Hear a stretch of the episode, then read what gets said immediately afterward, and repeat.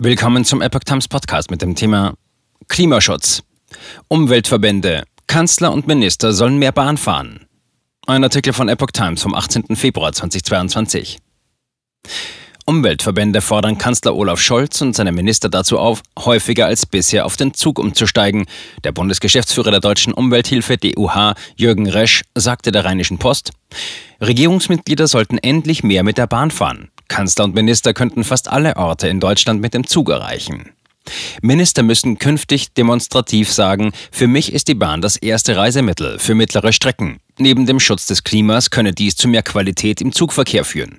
Denn die Politiker würden dann direkt und unmittelbar erfahren, was im Argen liegt, so Resch. Durch entsprechende Reservierungen ließen sich Sicherheitsbedenken ausräumen. Auch der Bund für Umwelt und Naturschutz, Bund, fordert die Spitzenpolitiker auf, häufiger als bisher umzusteigen. Auf vielen Verbindungen innerhalb Deutschlands und den benachbarten Ländern ist dies ohne größeren Zeitaufwand möglich, sagte der Verkehrsexperte des Bund Jens Hilgenberg der Rheinischen Post. Eine vermehrte Bahnnutzung wäre mit Blick auf die Diskussionen um mehr Klimaschutz im Verkehr ein wichtiges Zeichen, ergänzte Hilgenberg.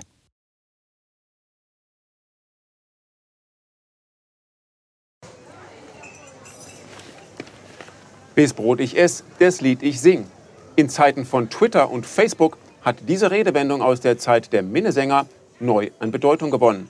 Wes Brot ich ess, des Lied ich sing, bedeutet in der Medienwelt, dass Zeitungen die Interessen derer vertreten, die sie bezahlen.